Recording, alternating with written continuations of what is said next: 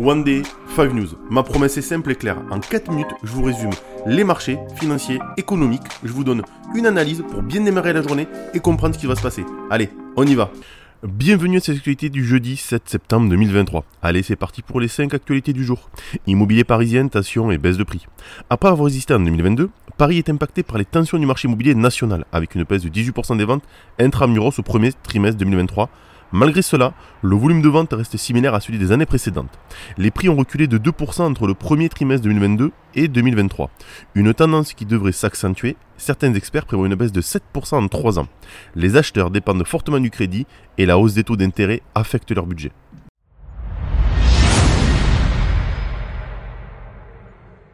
Méfiance croissante face aux routes de la soie chinoise. Il y a 10 ans, Xi Jinping lançait son projet de ceinture économique de la route de la soie avec des investissements chinois dépassant 1000 milliards de dollars dans plus de 150 pays. Malgré son ambition, plusieurs pays critiquent le manque de retombées économiques et craignent une diplomatie du piège de la dette. Le Sri Lanka a dû céder un port à la Chine suite à des difficultés de remboursement. Toutefois, certains projets comme le port grec du Pirée ont été bénéfiques. Face à cette initiative, les réponses américaines et européennes semblent insuffisantes. Réforme des retraites, bénéfice pour l'Agirc et l'ARCO. Le report de l'âge égal de la retraite devrait apporter à l'Agirc ARCO une augmentation de ressources de 22 milliards d'euros sur 15 ans. Les syndicats envisagent des améliorations pour les retraites complémentaires. Malgré la réforme, les réserves pourraient atteindre 9 mois de prestations en 2027. Le MEDEF réfute l'idée d'une cagnotte des retraites. Les syndicats souhaitent la suppression du coefficient de solidarité qui coûterait 500 millions d'euros par an. Dette des traders menace sur la stabilité financière.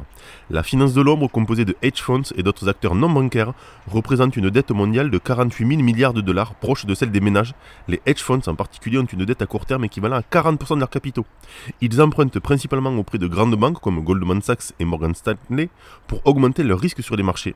Le Conseil de stabilité met en garde contre les dangers potentiels de ces dettes, notamment en cas de vente de précipité, les comportements moutonniers des hedge funds combinés à leur endettement inquiètent les banques centrales.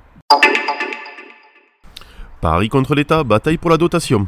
La maire de Paris, Anne Hidalgo, a lancé une action en justice contre l'État après que la dotation globale de fonctionnement, DGF, de la ville a été réduite à zéro en 2023.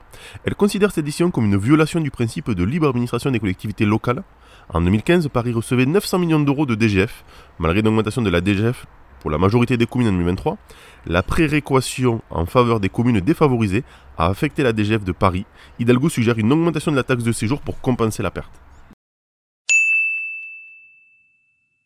Allez, c'est parti pour l'analyse.